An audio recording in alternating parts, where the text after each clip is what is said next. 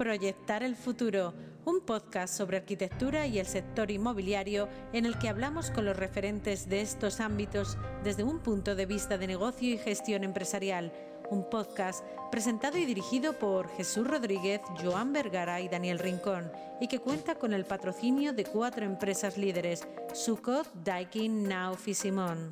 Hoy tenemos con nosotros a Jesús María Susperregui, socio, consejero y miembro del comité directivo de IDON.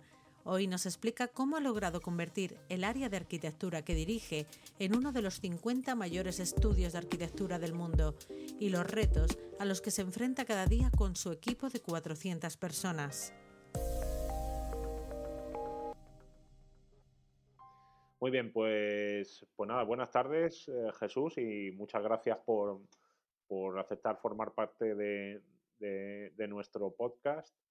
Y para comenzar de una manera como muy rápida, lo primero que te, que te, queríamos preguntar es que nos cuentes un poco más sobre ti, antes de, hablar de, de IDOM en concreto. Buenas tardes. Eh, primero, bueno, agradeceros eh, vuestra invitación. Me parece una iniciativa muy interesante y felicitaros. Espero que sea útil lo que os pueda contar. Eh, vamos a ver si me presento eh, brevemente. Bueno, eh, yo soy arquitecto, tengo 60 años, nací en Ondarribia, Guipúzcoa, estudié la carrera en Pamplona y el programa antiguo, o sea, eran seis años más fin de carrera, de carrera larga. Y al acabar la carrera, pues bueno, por una casualidad se me acercó un amigo y de alguna forma me dijo que en Idon estaban buscando arquitectos sin experiencia, ¿no? Entonces yo cumplía ese requisito y, y la curiosidad, bueno, pues de alguna forma saber para qué. Entonces tuve una entrevista y me comentaron que, bueno, que lo que querían era diversificar lo que estaban haciendo hasta ese momento, ¿no? Eh, generar un equipo de arquitectura que fuera de verdad, real. ¿no? Yo había de alguna manera puesto mis condiciones porque no quería ser arquitecto firmón en una ingeniería. ¿no?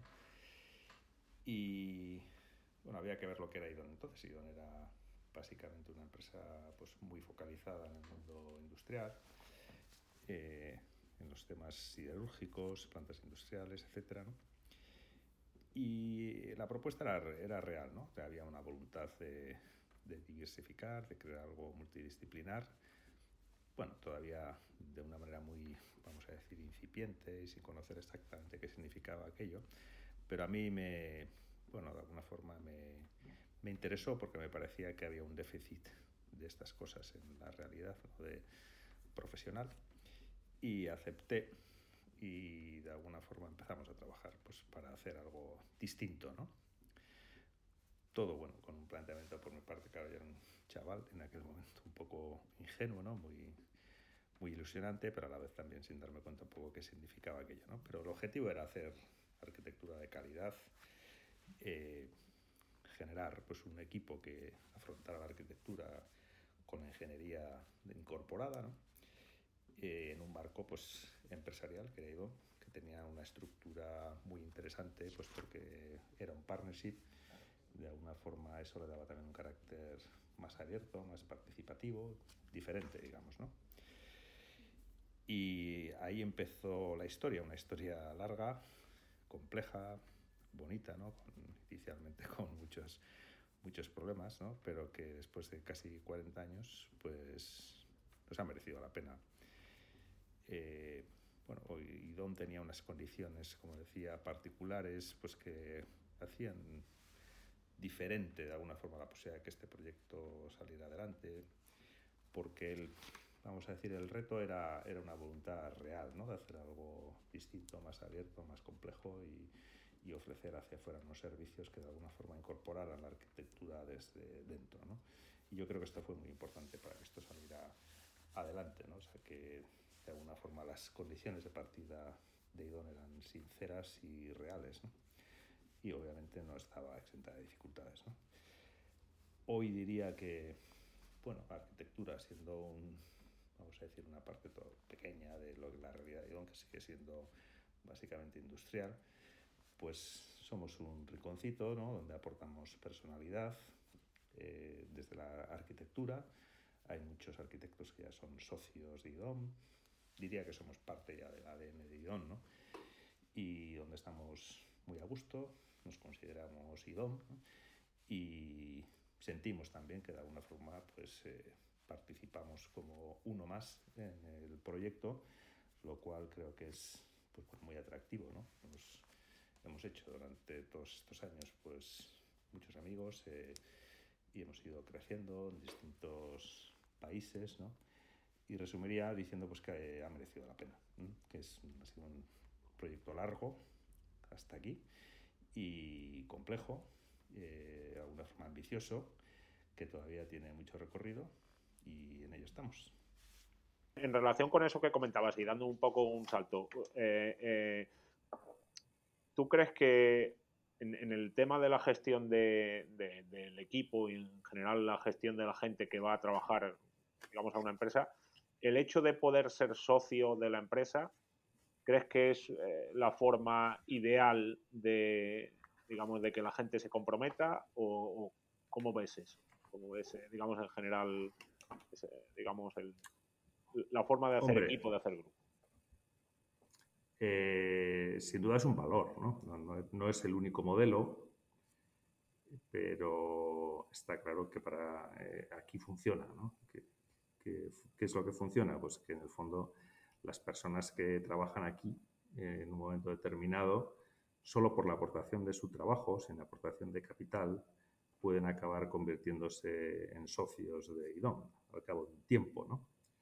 Ese modelo es atractivo porque en el fondo sienten esto como suyo, eh, la propiedad está muy repartida, o sea, aquí ahora mismo casi somos 900 socios, ¿no? Eh, con muy poquita participación cada uno y vamos a decir, eh, la parte de esa propiedad que vamos adquiriendo según va pasando el tiempo y va generando unas reservas, pues se reparte proporcionalmente a los socios y cuando uno se va, eh, se las lleva, ¿no?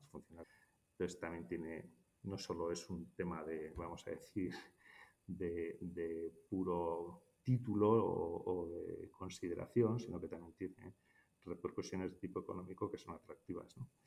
Entonces, yo creo que eso eh, aquí funciona, eh, para nosotros es importante porque sentimos esto como nuestro de que, vaya bien o mal depende eh, de alguna forma de lo que hagamos nosotros mismos y genera más vinculación. Ahora, si es la fórmula ideal para todo el mundo, pues eso ya no lo sé, ¿no? Eso ya es más complicado. ¿no?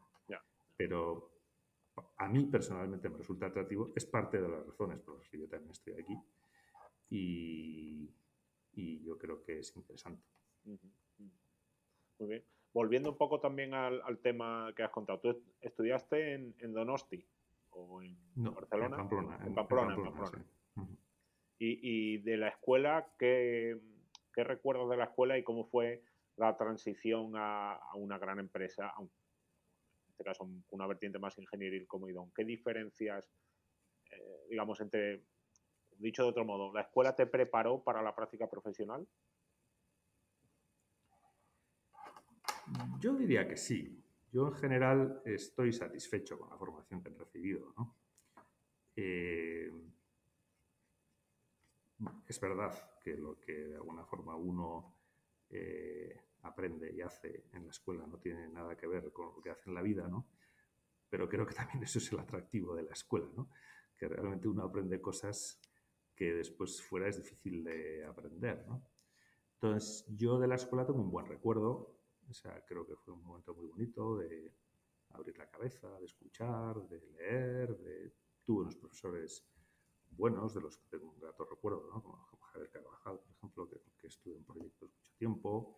Eh, y en ese sentido, pues a mí la escuela me dio mucho. Yo estoy muy agradecido a la escuela. La verdad es que fue un momento muy bonito donde me ilusioné con esta profesión. Y es verdad también que hombre, no sé, en Pamplona hay un equilibrio bastante conseguido entre la parte de la formación más técnica, la formación más creativa, incluso la formación profesional, ¿no? el fin de carrera, todas estas cosas, ¿no? Mm, que para mí tampoco aterrizar en la profesión fue como una especie de caída desde, desde el cielo, ¿no? O sea, más o menos lo que había entendido que iba a ser el desarrollo profesional, pues lo tenía captado en aquel momento desde la escuela, ¿no? O sea, tampoco hubo como una quiebra ahí, ¿no? Yo en ese sentido puedo decir que a mí la escuela me dio una buena formación que me sirvió para, para empezar a desarrollarme profesionalmente y que no sufrí demasiado en relación con lo que después me iba a pasar. Con Javier Carvajal fue, para mí han sido los oyentes sotianos que, que, tenemos seguramente estarán chirriando ahora mismo, pero el mejor arquitecto español del siglo XX, para mí, indiscutible, vamos. Y, me acuerdo ahora que estaba eh, justamente de, sus textos, como él siempre, además de su talento como arquitecto, siempre ha defendido la necesidad de que el arquitecto ejerciera bien su profesión y, bueno, hablaba, yo me acuerdo de, no recuerdo exactamente la cita literal, pero mencionaba la necesidad de profesionalizarnos para competir justamente contra los, despachos anglosajones. No sé si había algo de eso en su momento, digamos, cuando estabais estudiando, o, esos son escritos, digamos, de otro ámbito más de, Carvajal. Hombre, nosotros en Pamplona teníamos la gran suerte de que las clases eran reducidas, o sea que se establecía una relación con el profesor muy directa, ¿no? Pues que eran clases de 40 personas como mucho, ¿no? por promoción. Entonces, la relación con el profesor de proyectos era, vamos, muy próxima, y se establecía una casi, casi, pues un conocimiento personal, ¿no? De, de, los proyectos que hacías, etcétera. Teníamos también la suerte de que el, su modelo era el de los talleres verticales, no sé si os suena, ¿no? Que en el fondo mezclaban en una misma aula gente de, de muchos cursos, tú elegías tu profesor de proyectos y podías, como fue mi caso, pues prácticamente de, todas las asignaturas de proyectos desde tercero las podías hacer con el mismo profesor, coincidiendo con alumnos de cursos superiores, etcétera. Clases muy participativas, con mucho diálogo, había mucha convivencia en ese sentido, ¿no? Y realmente era, era una gozada, ¿no? Realmente se aprendía muchísimo porque en el fondo, pues, eran críticas y críticas de proyectos, en modo tertulia, modo clase, modo historia, todo, todo a la vez fundido, ¿no? Y sí, lo que cuentas yo creo que también me influyó seguro, ¿no? Al final, Javier Carvajal tenía un modelo de... tenía mucha experiencia, eso para empezar, había hecho cosas importantes, había viajado, había visto como los esquemas americanos, había trabajado en Arabia también, ¿no? Y un hombre con mucha, mucha ambición, mucha pasión, ¿no? Como contaba las cosas, su conocimiento de la historia, y fue un momento muy bonito, la verdad, aprendimos mucho yo creo que eso seguro, seguro que me influyó, sin duda saltando ya temas, eh, ya has contado algo, en general cosas de los primeros años, que IDOME era una empresa, digamos, mucho más volcada en, la, en la, ingeniería, que pero que tenían esa voluntad de hacer, digamos, de mezclar con la arquitectura. Y si pasamos a la arquitectura, eh, a nosotros nos ha llamado mucho la atención lo, lo, lo bien estructurada que está vuestra web y nos llama la atención el hecho de que insistís mucho en que la arquitectura debe ser, insistes tú personalmente, que la arquitectura debe ser algo más que un producto acabado. Eh, reivindicando un poco el papel del proceso creativo. ¿Qué, implica eso y cómo, cómo perciben vuestros clientes esa, digamos, ese, posicionamiento o ese ofrecimiento o ese servicio? Sí, son palabras un poco a veces eh, que exigen una cierta explicación, porque claro, a veces es verdad que hay frases redondas, ¿no? Cuando decimos que no nos interesa tanto el producto y cosas así, ¿no? Es verdad que eso proviene de un rechazo un poco de la arquitectura vista como, como un producto enlatado. Donde a veces eh, durante mucho tiempo hemos visto que, son obras que están ahí. Como pues, inertes fuera de nuestra vida y de la realidad. Y que los arquitectos nos empeñamos un poco como tener ese catálogo de, obras perfectas. Eh, ahí enlatadas, o una colección de, obras como sin defectos, vamos a decir. Defectos cero ¿eh? y limpias y puras, perfectamente visibles, Luego, cuando vas a visitarlas, te das cuenta que no coinciden exactamente con lo que tú te habías imaginado, habías visto en alguna revista. Eh, esa concepción de la creación, como de un producto acabado, cerrado, donde de alguna forma ya eh, está ahí, enlatado y no pasa nada más. Eh, a, mí me parece que es una visión un poco corta de lo que es la arquitectura, ¿no? en el sentido como que eso responde a un proceso en el que hay una idea que, el arquitecto ha visualizado en sueños, ¿no? que la tiene que hacer realidad, ¿no? y todo el entorno está de alguna forma como actuando en la dirección contraria para que esa idea no se haga realidad. ¿no? Entonces tú tienes que ponerte el, disfraz del guerrero antifaz ¿no? y luchar contra todos para salvar tu idea y conseguir que se construya. ¿no? Y de alguna forma el éxito es cuando uno ve su idea construida sin que ninguna impureza de todos los que hay en el entorno, los gremios, el cliente, eh, la normativa, tal, pues haya conseguido llegar al final como del proceso. ¿no? Claro, eso es una lucha titánica ¿no? contra, contra todo, ¿no? contra el mundo, ¿no? en el que uno tiene que salir victorioso para defender su idea. A mí esa manera como de afrontar el proceso creativo me parece muy limitada me parece un error, ¿no? Fruto de un planteamiento que yo considero personalmente un poco antiguo. ¿no? Y me parece que la realidad actual está, está generando una manera de, de, crear ¿no? Eh, mucho más abierta durante el propio proceso, más rica, más participativa, eh, donde de alguna forma las cosas son mientras se hacen, ¿no?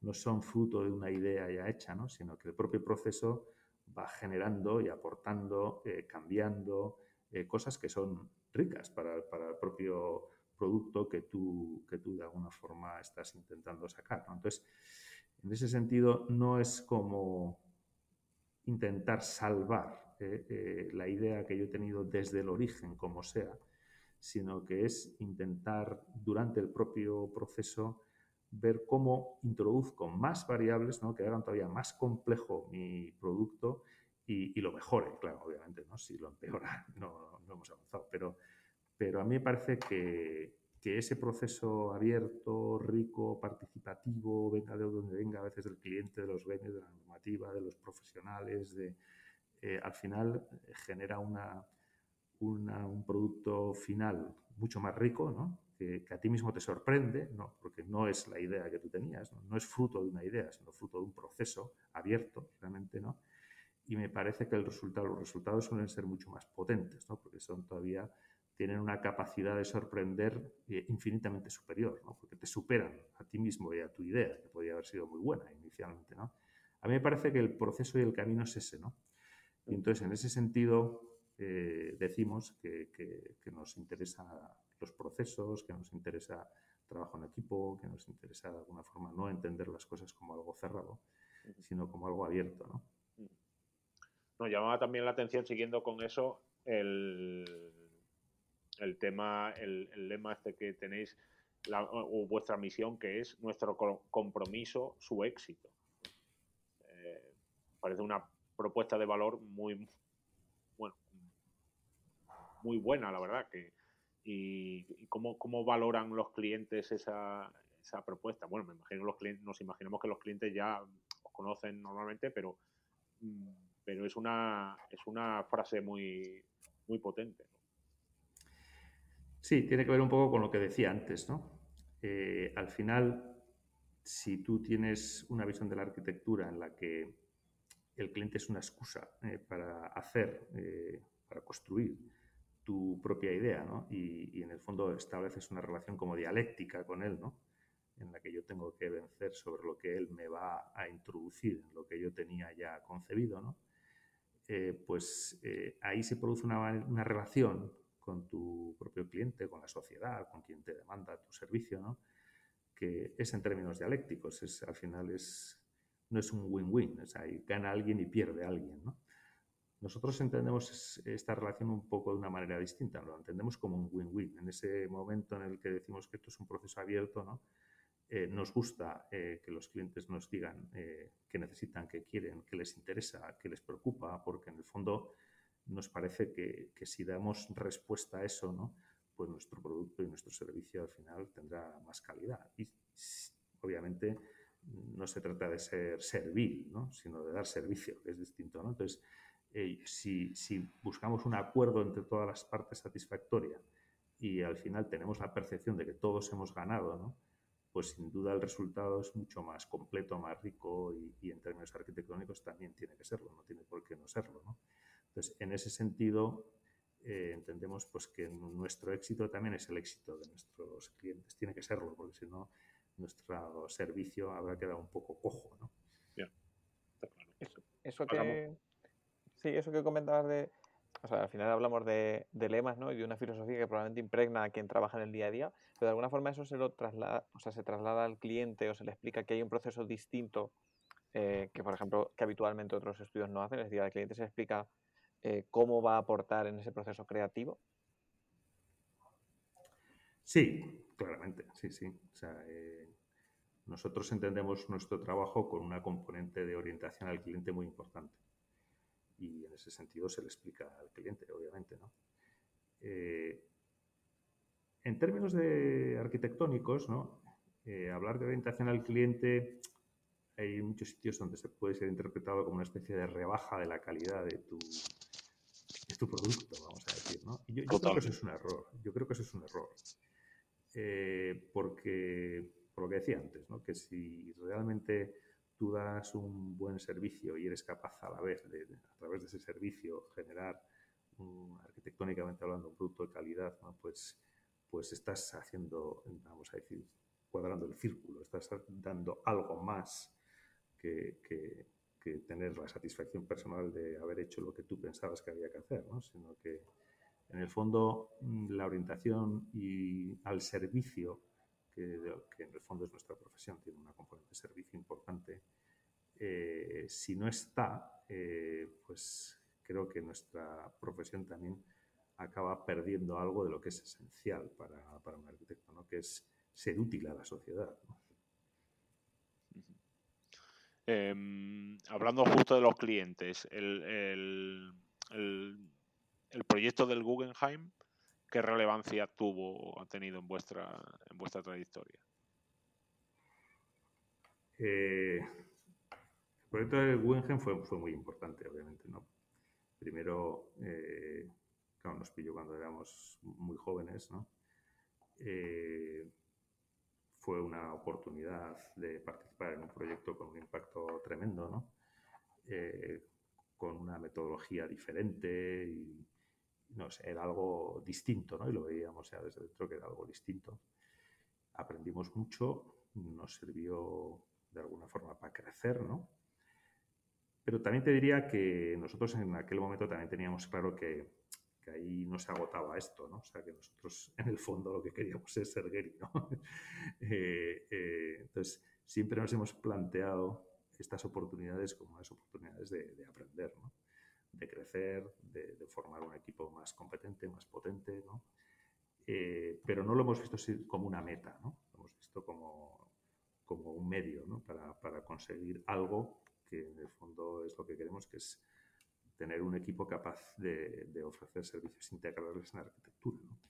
Entonces, estas oportunidades puntuales, que a veces eh, en las que los líos en los que nos metemos de este estilo, si no están un poco orientados desde esta perspectiva del crecimiento profesional de las personas del equipo, ¿no? pues a veces pierden sentido. El Guggenheim lo tuvo, evidentemente, ¿no? porque en el Guggenheim aprendimos todos mucho. ¿Y cómo, cómo, fue el trabajo con, con, el equipo de Gary?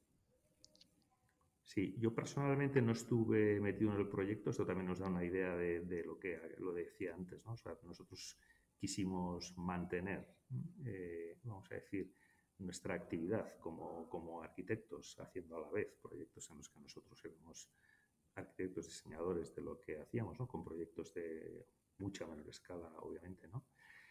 Eh, en ese caso, eh, de alguna forma, el trabajo, o sea, nuestro papel fue de ser arquitectos ejecutivos, eh, hacer la ingeniería y a la vez hacer también de, el servicio de project management, o sea, de, la gestión. ¿no? Entonces, se produjo una relación muy, muy importante de, confianza entre la propiedad, el arquitecto e, e IDOM, ¿no?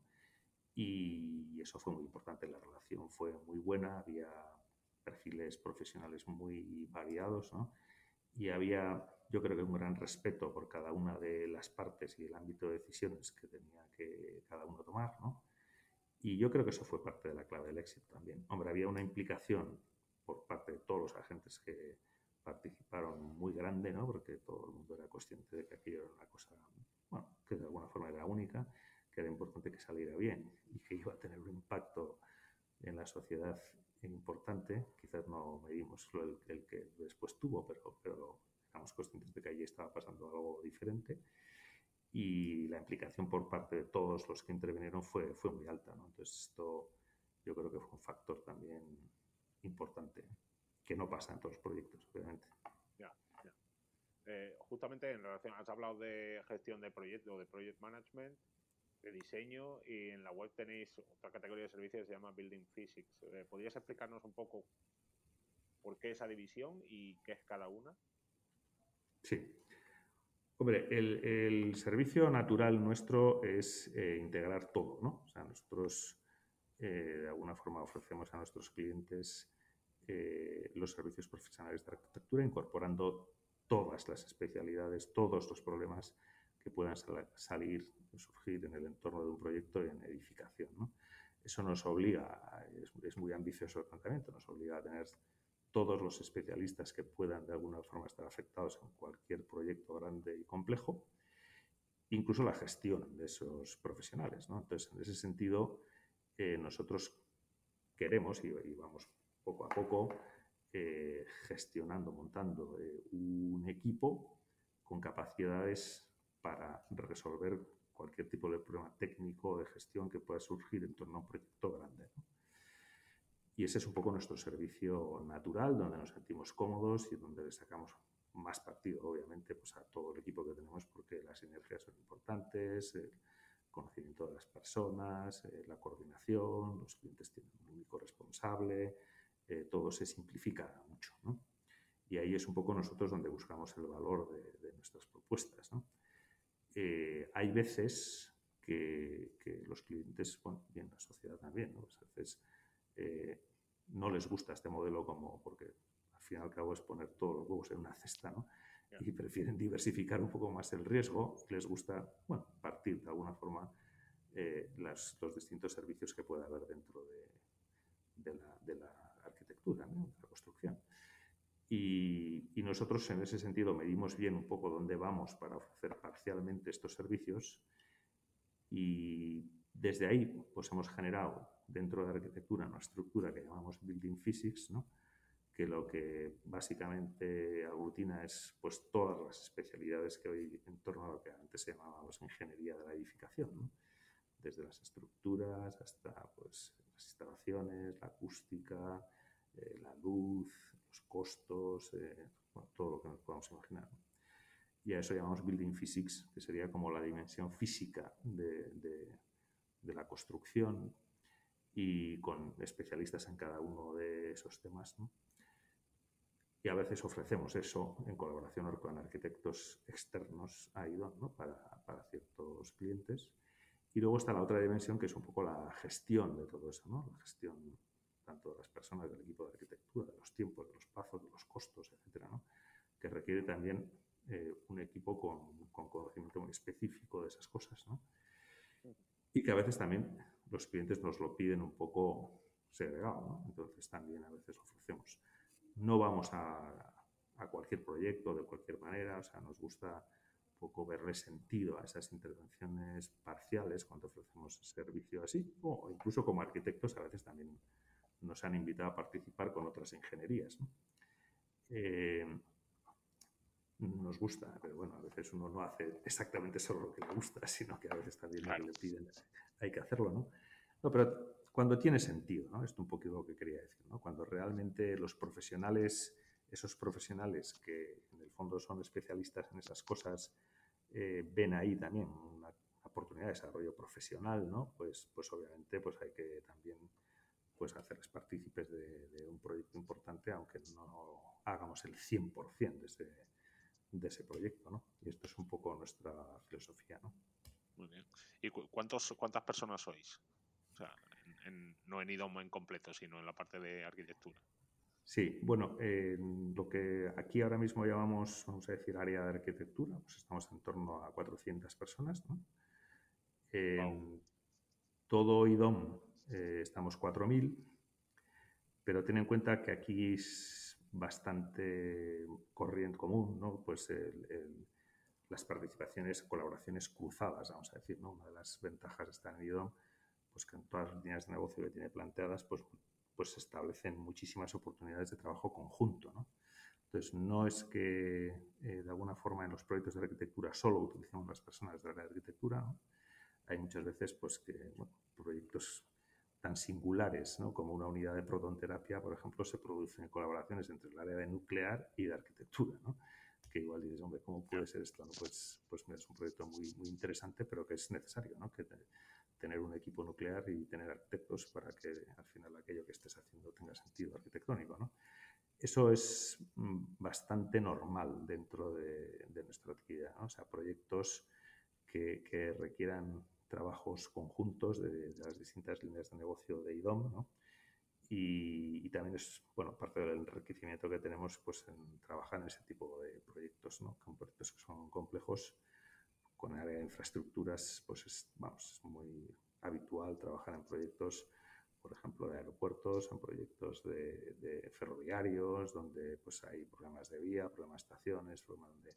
Pero ese trabajo conjunto pues eh, enriquece muchísimo la propuesta, ¿no? Porque es un lujo tener gente que sabe de esas cosas desde la óptica, desde otra óptica, ¿no? Claro. Que, que no sea exclusivamente la arquitectónica. Entonces, eh, pues bueno, eso es, es, bastante habitual en nuestro caso, ¿no? O sea, tener proyectos en los que participamos conjuntamente con otras líneas de negocio de, de IDOM, ¿no? Con el manufacturing también es, o sea, en el mundo industrial, eh, pues bueno, a veces los procesos requieren un conocimiento, pues, pues el sector farmacéutico se me ocurre, ¿no? Etcétera, ¿no? Pues requieren conocimientos muy precisos de, de, de cómo funciona el proceso, etcétera, y, y al final hay que hacer también una envolvente arquitectónica para recoger todos esos procesos. Entonces ahí hay que trabajar en equipo, o sea, no simplemente la aproximación arquitectónica a veces no puede con la complejidad esa, ¿no? Y, es necesario hacer equipos que van más allá un poco de lo que nosotros entendemos como el área de arquitectura, ¿no? Es una ventaja competitiva también, está claro. Sí, evidente, sí, sí. Y el tema, si se, si se puede contar, obviamente, pero eh, ¿la parte de arquitectura tiene su parte comercial, solo específica para arquitectura, o eso está, digamos, que hay como economías de escala y está todo centralizado? O sea, ¿cómo consigue IDOM los encargos? Aparte de todo el, boca a boca de una trayectoria exitosa durante los últimos 40 años, pero ¿hay, hay una acción comercial concreta? Sí, sí, mira, eh, tradicionalmente IDOM viene de una cultura donde se ha confiado mucho siempre en, el conocimiento y no ha habido como una estructura comercial, sino que se ha confiado en que realmente la, capacidad comercial venía desde el conocimiento, ¿no? Al final es el experto el que vende porque es el que sabe, ¿no? Vamos a decir, ¿no? Eh, esto ha sido como una aproximación de IDOM desde, desde los inicios, ¿no? Entonces, no ha habido una red comercial de gente que se encargaba de vender, sino que eran pues los propios técnicos los que desde su conocimiento y su conocimiento del mercado pues, pues tenían como esa doble responsabilidad de, contratar y desarrollar sus proyectos. Eso se ha ido un poquito matizando, ¿no? pero venimos un poco de esa cultura y seguimos en ella. O sea, al final nosotros confiamos un poco nuestra capacidad de venta en nuestro conocimiento. ¿no? O sea, es, el que sabe, eh, el que está, vamos a decir, mejor capacitado para, convencer a un cliente de que, de es, su, que es su opción. ¿no? Es verdad que luego hay otras muchas cosas ¿no? pues que ayudan ¿no? pues a, que, a poner en suerte a ese técnico para convencer a un cliente que, que es el mejor. ¿no? Y, en ese sentido pues hay una red geográfica ¿no? desde donde muchas veces vienen pues, las noticias o las posibilidades de ofertar, etcétera, ¿no? que ayudan a... Y, y luego en IDOM, eh, vamos a decir, hay una, una estructura matricial, básicamente, que son áreas técnicas, una de ellas es arquitectura y otra geográfica, ¿no? que son oficinas geográficas donde está físicamente situada la gente. Luego hay un IDOM corporación, vamos a decir, que es muy pequeño, pues que es como la inteligencia de, de todo el proceso para que funcione y donde hay un, un, equipito de coordinación comercial, pues, pues bueno, a nivel de referencias, de criterios de contratación legal, etcétera, ¿no?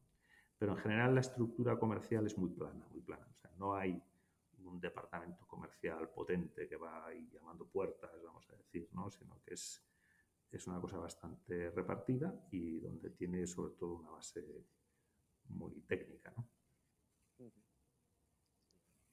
Eh, en relación con relacionado con la parte de habéis hablado del servicio integral, ¿os ha tentado en algún momento expandiros hacia otras áreas como la, construcción o la, o la, promoción inmobiliaria? ¿O, involucraros más en, eso, digamos, en esos sectores? Eh, en el pasado sí lo hemos hecho puntualmente. O sea, IDON ha tenido y tiene una, unidad de, proyectos ya en mano, ¿no? que se hacen, que en el fondo es proyecto y construcción, pero siempre ha sido, vamos a decir, eh, bueno, un área en el que ha tenido como, vamos a decir, limitada un poco su expansión a casos particulares de clientes conocidos, con los que el riesgo está medido eh, y donde casi, casi te diría que a petición del propio cliente, pues nos han pedido que, bueno, que nos involucremos también en la propia construcción. Pero, y sobre todo esto ha ocurrido más en el mundo industrial que en la arquitectura, ¿no? Donde a veces, por ejemplo, la componente de equipos, compras, etcétera, pues es tan importante económicamente hablando como el proyecto, en fin, no sé. En arquitectura hemos hecho alguna cosita, eh, hemos hecho nuestras propias oficinas, hemos hecho en el pasado alguna, pero nuestro core, vamos a decir, son los servicios profesionales, esto lo tenemos muy claro. O sea, el mundo de la promoción, construcción, eh, son un poco ajenos pues, a, a a nosotros, porque en el fondo nosotros donde nos movemos bien es en servicios profesionales, donde conocemos los riesgos y, el modo de operar, etcétera. O sea, atravesar esa línea roja a nosotros nos produce mucho respeto porque es como, bueno, otro mundo con otras culturas, otros riesgos, otros, otra dimensión de negocio. O sea, se atraviesa una frontera que, que hay que conocer muy bien y, y, nosotros no somos hoy por hoy, pues, expertos en, en eso y, y, estamos, queremos seguir estando en el mundo más romántico de los servicios profesionales, ¿no? A veces es goloso, ¿no? Ver cómo las cifras que se mueven por ahí, etcétera. Es tentador, vamos a decir, ¿no? Pero, pero tenemos como una, no sé, pues una vocación de servicios profesionales, de proyecto y dirección, de, de estar un, de, también dar una independencia, ¿no? Respecto a la toma de decisiones, sobre todo, pues en, en materiales, etcétera, respecto al cliente. O sea, nos gusta esa posición, ¿no? de, de, de, ser independientes, en decidir por nosotros mismos en función de los intereses de nuestro cliente y, y, de los que nosotros entendemos. En el momento en el que atravesas esa línea, esa independencia empieza un poco a, a estar ya, a no ser tan clara y, y, también nos limita un poco como profesionales para, para, aconsejar a nuestros clientes lo que entendemos que es lo mejor, ¿no? Para él y para nosotros, ¿no? Uh -huh.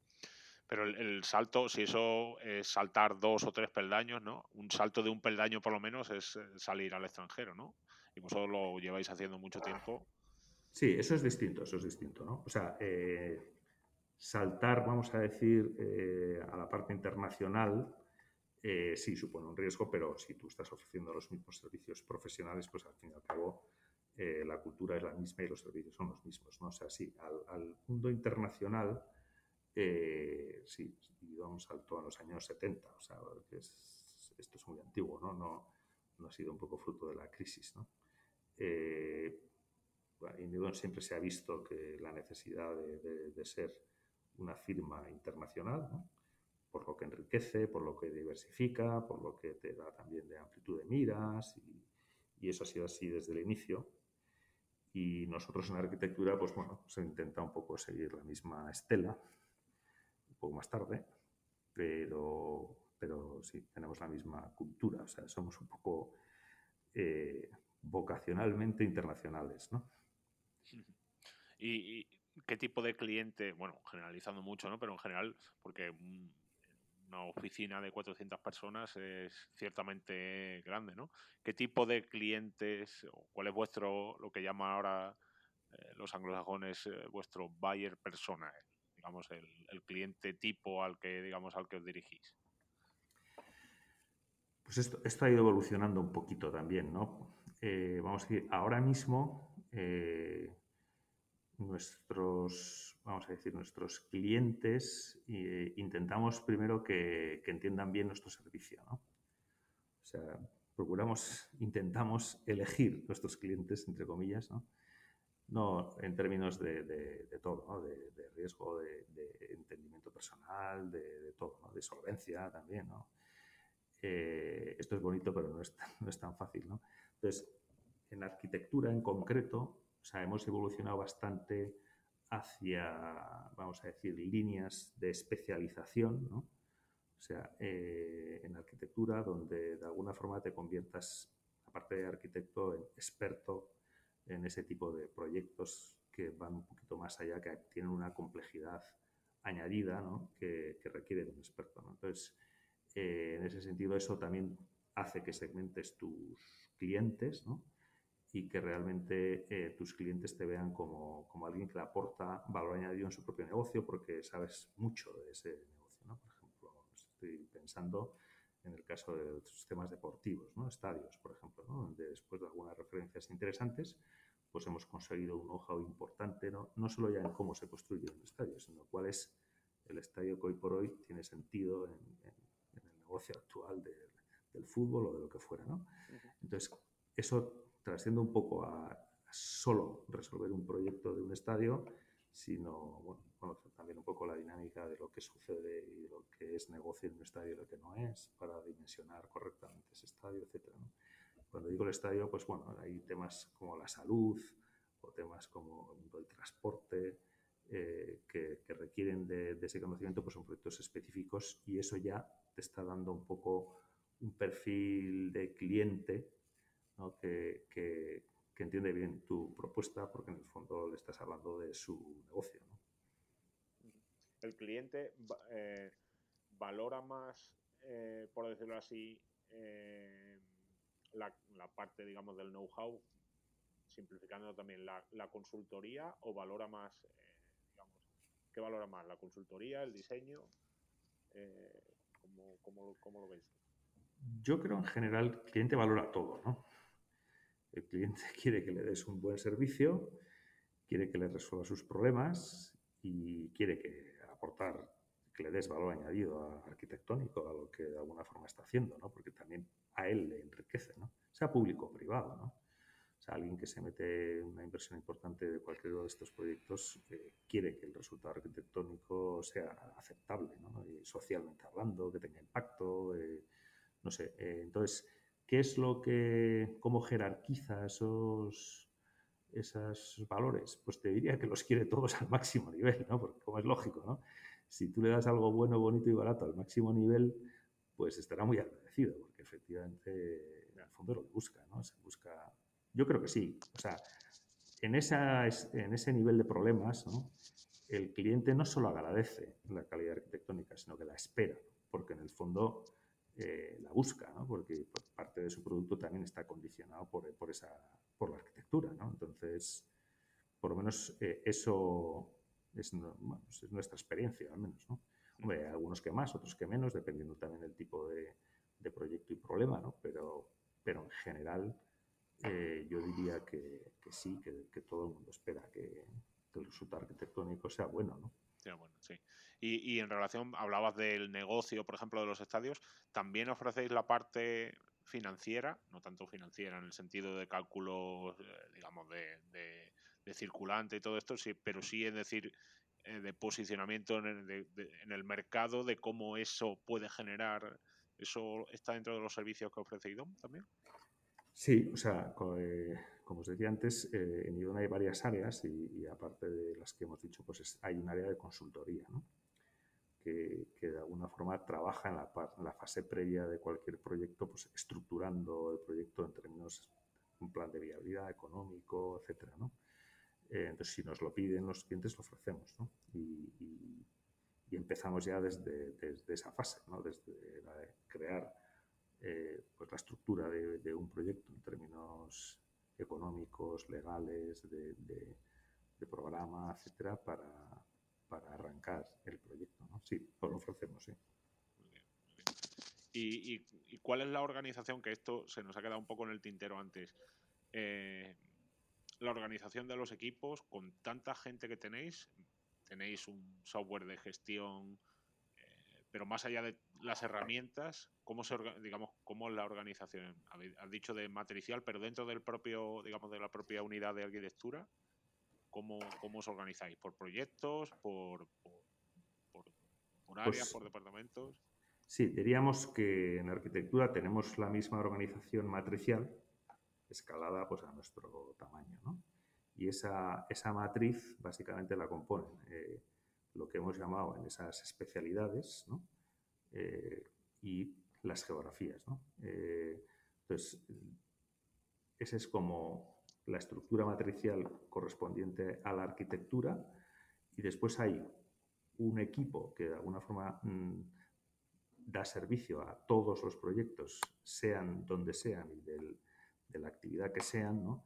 porque son, eh, tienen unas estructuras, al final son comunes, lo mismo para un hospital que para una estación, bueno, es decir, que las, las calcula no le da igual hacerlo para, para, un hospital que para una estación. Ya me entendéis, en el fondo el conocimiento es el de las estructuras, ¿no? Eh, entonces hay muchas unidades que, son, que dan servicio común a muchas áreas de, negocio diferentes en geografías distintas. Entonces, esto es como un cubo de Rubik, que al final se multiplica todo por tres.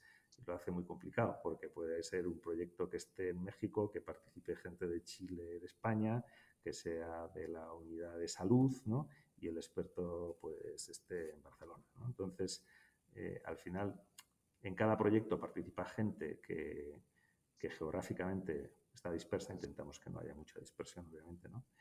y, con el conocimiento que de alguna forma requiera cada proyecto en función de poco del proyecto. Y, esto, pues hay pues un, pues un equipito que de alguna forma se dedica pues a, gestionar pues los recursos, dónde se aplican, eh, quién, cómo, dónde, cómo se incorpora la gente, hay un mini staff vamos a decir que lo que hace es bueno, poner la inteligencia a la organización de eso, que es, es complicado. ¿eh? O sea, porque si tú empiezas a multiplicar las especialidades, todas las especialidades que hay en un proyecto de arquitectura y le, pones la dimensión geográfica después eh, expansiva que tenemos y los tipos de proyectos, pues te salen mucha variedad de profesionales como situaciones muy distintas, pero a la vez también lo hace muy rico, o sea, en el sentido de que geográficamente, desde el la especialidad, etcétera, ¿no? pues, pues es muy interesante venir en proyectos en los que hay todo ese,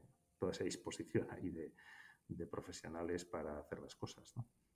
Y luego hay, hay una, hay, en cada proyecto, esto sí es importante para nosotros, hay una figura clave que es el director de proyecto, que, es, que es de alguna forma el conductor de todo aquello. ¿no? Eh, o sea, eso no se autorregula en un proyecto, sino que tiene que haber una cabeza que en función del tipo de proyecto, del tamaño, pues es un perfil u otro, ¿no? Pero que es, que es clave, ¿no? Porque al final, de cara pues, al cliente hay un interlocutor y de cara un poco a la organización interna hay un responsable. Entonces, ese responsable es el que al final, en ese proyecto en concreto, se tiene que preocupar de que las cosas funcionen, ¿no? Y si, tiene, si no funcionan, tiene que llamar a distintas puertas para que bueno, se resuelvan un poco los problemas que puedan surgir en un proyecto que surgen un montón, como os imagináis. ¿no? Me surgía un par de preguntas incluso, porque cuando hablas de la, de la estructura matricial, de las distintas regiones y demás, leí hace tiempo un, un libro de, sobre Hawk, no sé si de, Patrick McLeamy, y en un momento determinado tiene el mismo problema, ¿no? Es el CEO de esa empresa donde tienen distintas sedes.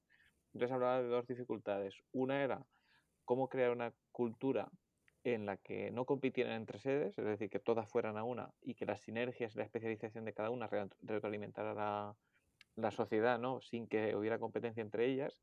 Y me surgió otra duda que es eh, cómo se, se hace trasvase de conocimiento, ¿no? porque al final un equipo desarrolla un conocimiento, cómo eso se, se, pasa, por así decirlo, a toda la organización, porque es una de, vuestras ventajas, evidentemente, que tenéis un conocimiento muy amplio y, como decías, en distintas regiones.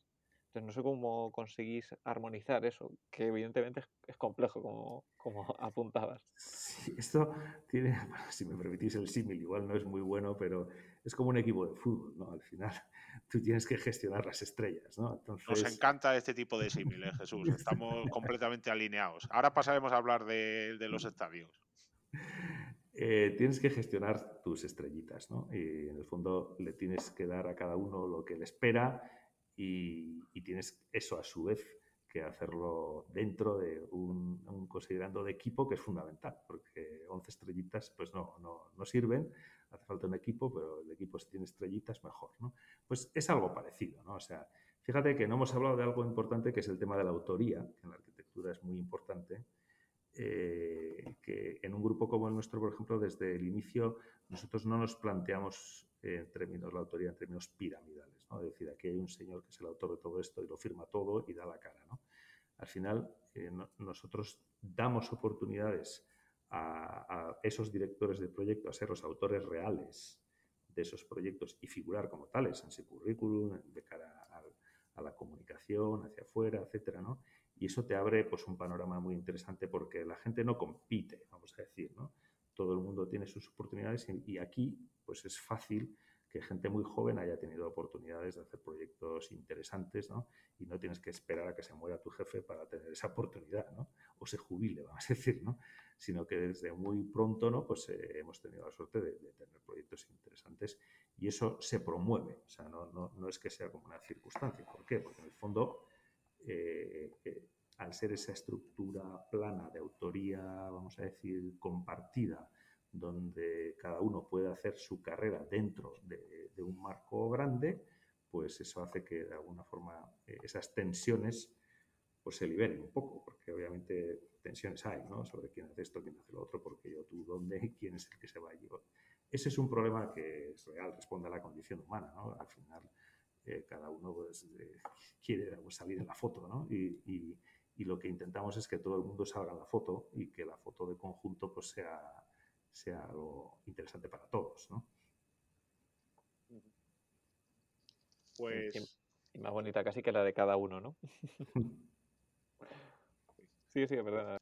No, no, el, ya por ir, por ir finalizando, el, aunque hablamos eh, el tema de, los estadios, ¿no? que es una cosa, que es un, unos proyectos de una relevancia y de una singularidad muy, muy especial. ¿no?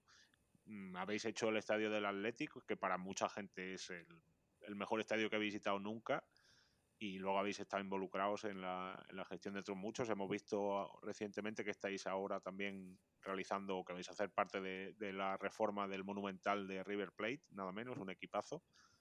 Y Queríamos saber qué suponen en general, eh, cómo, se llega a, un, digamos, a un segmento que es muy complicado llegar, ¿no? Seguramente para IDOM es más sencillo, ¿no? Pero ¿cómo, cómo se llega a un segmento?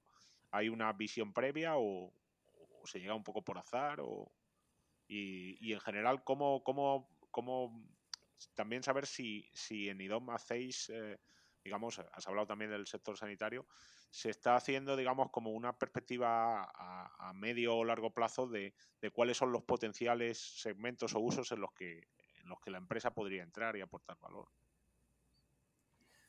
Sí, eh, bueno, yo vamos, diría que, estas cosas son en el tiempo, ¿no?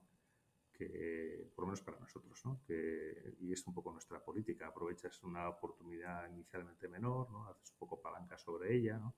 Nosotros antes de Samames habíamos hecho alguna cosa, ¿eh? habíamos hecho, por ejemplo, Pasarón, que es un estadio más pequeño, pero que también es interesante. Eh, habíamos intervenciones a veces parciales en algún estadio, ¿no? De repente, pues eh, surgió Samames y bueno, salió bien y sobre esa pues construye la siguiente y esto es un poco como todo, ¿no? O sea, con paciencia, también sabiendo dónde quieres ir, obviamente, ¿no? Porque en el fondo sí que es verdad que tú necesitas saber dónde quieres llegar. ¿no? Entonces, decir, mira, yo quiero llegar ahí. Bueno, hoy estoy aquí. Vale, pues paciencia, vamos por la primera, luego la segunda y luego la tercera. ¿no? Pero es aprovechar bien tus oportunidades, hacerte palanca sobre lo que tienes, ser realista y, no perder de vista un poco dónde está el final del proceso. ¿no? Y esta es un poco nuestra manera de entender esto. Por eso también es importante estar metido en un sitio donde eh, la carrera profesional sea a largo plazo, vamos a decir. ¿no? Si tienes prisa y quieres hacer atajos y quieres convertirte en poco tiempo pues, en alguien con muchas referencias, eso no es viable. Entonces, en ese sentido, nosotros somos un proyecto de largo plazo que trasciende incluso a las personas, porque esto seguirá, ¿no? Eh, la gente lo ve así, no estamos un poquito como acuciados por la necesidad de a toda velocidad hacer cosas, ¿no? sino que vamos, vamos aprovechando nuestras pequeñas oportunidades una detrás de otra, ¿no? e intentamos construir sobre lo que hemos hecho, pues la siguiente, eso sí, con, con, ambición, intentando dar un salto, como pudo ser ahí en Samamés, ¿no? Y, en general todas nuestras experiencias han sido así, ¿no? Nos han dado la oportunidad, la hemos aprovechado, nos hemos ubicado y a por la siguiente, ¿no? Muy bien, muy bien. No está mal. Hablar de, de esa visión, ¿no? Hay dos, dos tendencias eh, ahora. Bueno, una tendencia, una ya no debería ser tendencia, ¿no? Pero está la parte del BIM, que entiendo que vosotros tenéis, si, si cabe, más integrada dentro de la estructura, ¿no? Y la otra sería la parte de industrialización. Vosotros, que yo creo que debéis estar en la punta de lanza casi de cualquiera de las dos, ¿cómo las veis en, esa, en esa visión ¿no? del, mm. del, negocio y del desarrollo de la arquitectura? Sí, nosotros eh, el BIM lo vemos como vamos, una, una realidad, ¿no? más que algo de mucho potencial, es una realidad. ¿no? que trasciende un poco los sistemas de representación, ¿no? porque a veces es verdad que oyes hablar un poco del BIM como un sistema casi de, dibujo, entre comillas. ¿no? Eh, el BIM te afecta un poco a la metodología de, hacer proyectos mucho, ¿no? y si te lo tomas en serio te lo condiciona, te lo condiciona también en positivo y te permite eh, de alguna forma llegar muy lejos, pero tienes que cambiar tus procesos y si quieres seguir manteniendo un estándar de calidad eh, tienes que cambiar la manera de hacer las cosas porque es muy potente. El BIM para nosotros casa muy bien con todo lo que he dicho antes, ¿no? con, este planteamiento holístico eh, de, incorporar durante el proceso los datos de la mayor eh, cantidad de profesionales posibles. Pero claro, gestionar eso pues, es muy complicado. requiere como entender bien la trazabilidad antes de empezar, ¿no? hay que pensar mucho antes de empezar a hacer las cosas para ver cómo van a ser en el camino, ¿no? Y requiere pues eh, visualizar un poco el proceso y en ese sentido es, el BIM es una herramienta potentísima, ¿no? Que, que tiene todavía muchísimo desarrollo, que nosotros hemos apostado por ella e intentamos hacer, bueno, hacemos ya el 100% de los proyectos en BIM, pero que todavía eh, tenemos que seguir sacándole mucho más partido porque hoy por hoy, pues bueno, es una herramienta que a veces te puede parecer un poco tediosa incluso, ¿no? Y que, puede hasta frenar lo que harías con otro procedimiento más convencional, más rápido, eso es verdad. Pero, pero es verdad que, si la incorporas de verdad y, de alguna forma vas incorporándola a tu metodología, eh, para nosotros eh, es, vemos clarísimo que es el camino. Y sobre la industrialización, que ahora todo el mundo parece que quiere industrializar.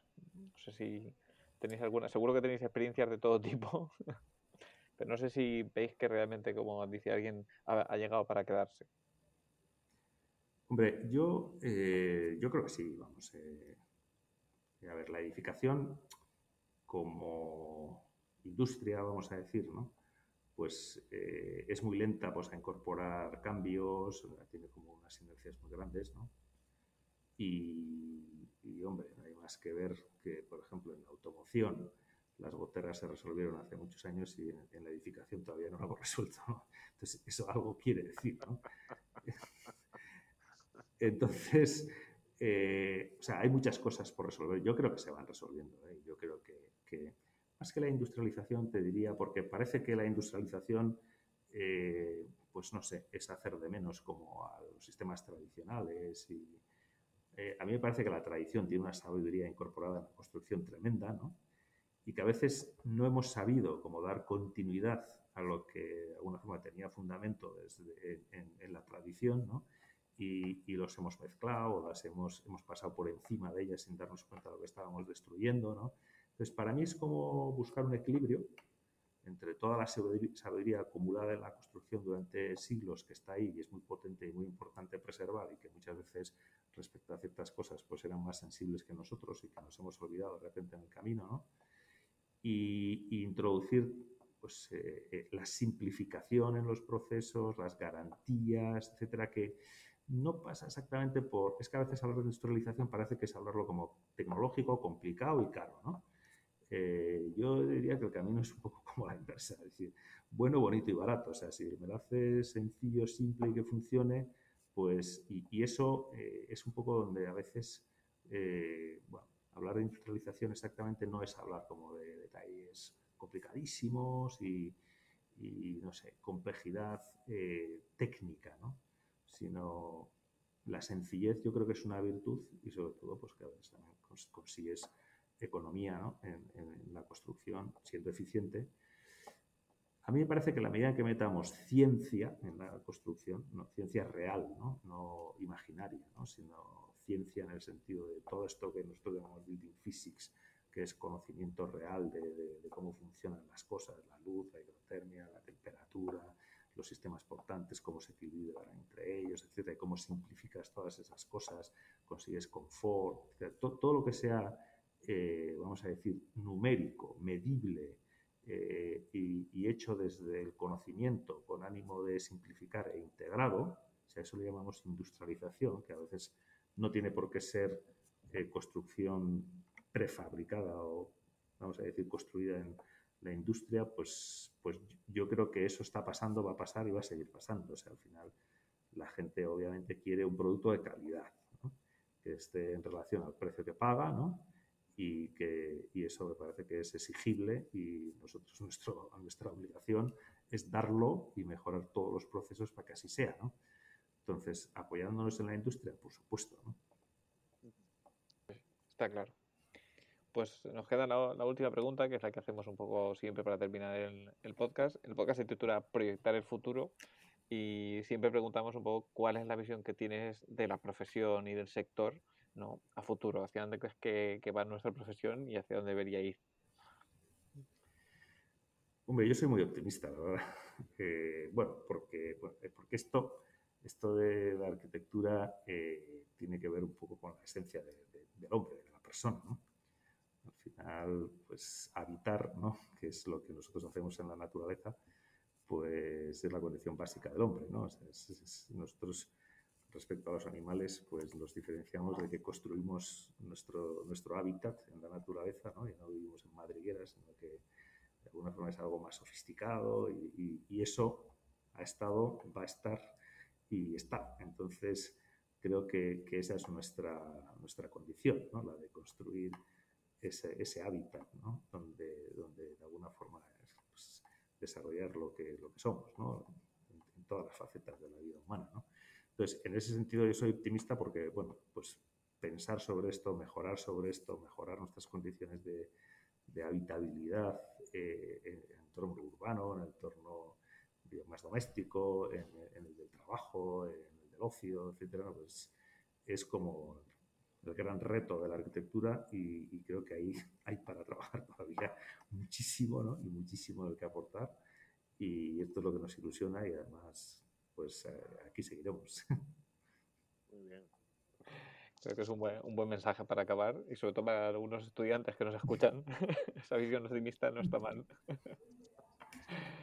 bueno, Jesús, oye, muchísimas gracias, Por, por, estar ahí con nosotros.